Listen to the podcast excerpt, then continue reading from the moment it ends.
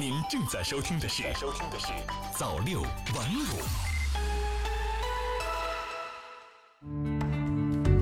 各位好，欢迎收听早六晚五，我是孟昌。今天是二零一九年八月十五日，星期天。首先，我们一起来看早间的时政消息。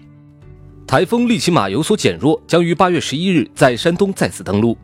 新华社北京八月十日电，记者八月十号从中央气象台获悉，今年第九号台风利奇马的中心已于八月十日凌晨一点四十五分前后，在浙江省温岭市沿海登陆。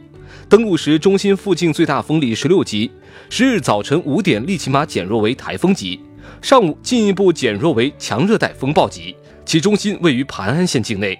中央气象台预计，利奇马将以每小时十五公里左右的速度向偏北方向移动，强度逐渐减弱。穿过浙江、江苏后，将于十一日中午前后进入黄海西部海域，并将于十一日傍晚到夜间在山东半岛南部沿海再次登陆。北京地铁非现金购票充值月内全覆盖，五十五站今起试行。北京日报八月十日讯，记者从市交通委获悉。八月十号起，北京轨道交通五十五座车站将率先试点非现金支付服务，乘客可使用微信、支付宝扫码购票、补票或充值。预计八月底，非现金支付服务将覆盖北京轨道交通全网所有线路和车站。贵州限制侵害未成年人的人员从事密切接触未成年人的工作。新华社贵阳八月十日电，记者从贵州省人民检察院了解到，贵州省人民检察院、贵州省高级人民法院、贵州省公安厅等十二家单位近日联合出台关于在密切接触未成年人行业建立违法犯罪人员从业限制制度的意见。意见明确，对实施严重侵害未成年人人身权利的违法犯罪人员，如虐待、故意伤害、强奸、猥亵、组织、强迫、引诱、容留、介绍、卖淫等。要限制或禁止其从事与未成年人密切接触的相关职业，从事与未成年人密切接触行业的政府部门、企事业单位、社会组织等用人单位，应当对本单位拟录用人员进行审查，发现拟录用人员有侵害未成年人的相关违法犯罪记录的，不予录用。下面我们一起来看财经方面的消息：二十八省份上半年财政收入出炉，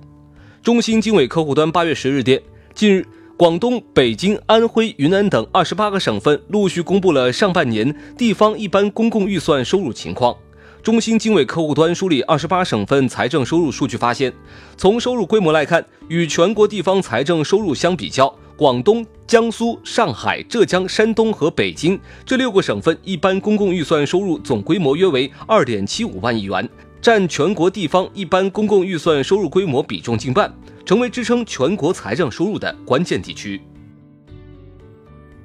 剑指过热房价，三十二城房地产贷款业务遭严查。中证网八月十日电，中国证券报记者近日从多个地方银保监部门获悉，银保监会日前启动针对北京、南京、江苏、深圳、宁波等三十二个前期房价过热城市的房地产贷款业务专项检查。监管人士表示，今年以来，房地产信贷规模较大或占比较高、与交易火爆楼盘密切合作等银行机构将成为严查重点。银行业内人士表示，在银监部门和宏观调控政策继续保持高压态势下，接下来房地产行业信贷投放将受严控，银行通过外表同业等渠道输血房地产市场的违规行为将面临顶格处罚。首款鸿蒙系列产品荣耀智慧屏亮相。售价三千七百九十九元起。中新网客户端八月十日电，八月十号在荣耀智慧屏系列发布会上，荣耀智慧屏亮相。这是首款搭载华为鸿蒙系统的产品，五十五英寸全面屏，屏占比达百分之九十四，配鸿浩八幺八智慧芯片，还具有可伸缩的摄像头。智慧屏开关机非常快，且没有广告，以后也不会有。售价三千七百九十九元起，Pro 版四千七百九十九元。下面我们一起来看国际方面的消息。国际货币基金组织重申人民币汇率符合中国经济基本面。新华社华盛顿八月九日电，国际货币基金组织八月九号发布中国年度第四条款磋商报告，重申二零一八年中国经常账户顺差下降，人民币汇率水平与经济基本面基本相符。多位美国专家接受新华社记者采访时表示，这份报告证实中国并未操纵汇率，美国相关指责毫无根据，站不住脚。日媒，日本新版防卫白皮书或将韩国重要度降级。中新网八月十日电，据日本共同社八月九日获悉，日本政府二零一九年版防卫白皮书原案的内容，在记录与除盟国美国外各国的合作与交流成绩的安全保障合作一章中，变更了被视为可显示重要度的国家排序。关于韩国，在二零一八年版中排在澳大利亚之后位列第二，二零一九年被放在了第四。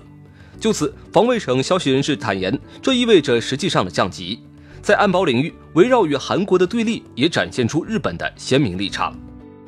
俄罗斯火箭发动机试验爆炸事故已造成五人死亡。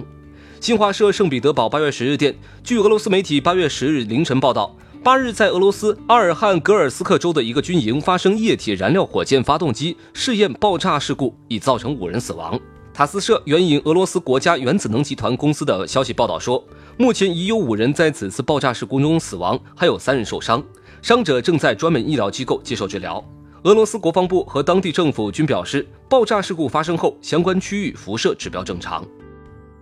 以上就是本期的早六晚五的全部内容，感谢您的收听，我是孟畅，我们下期再见。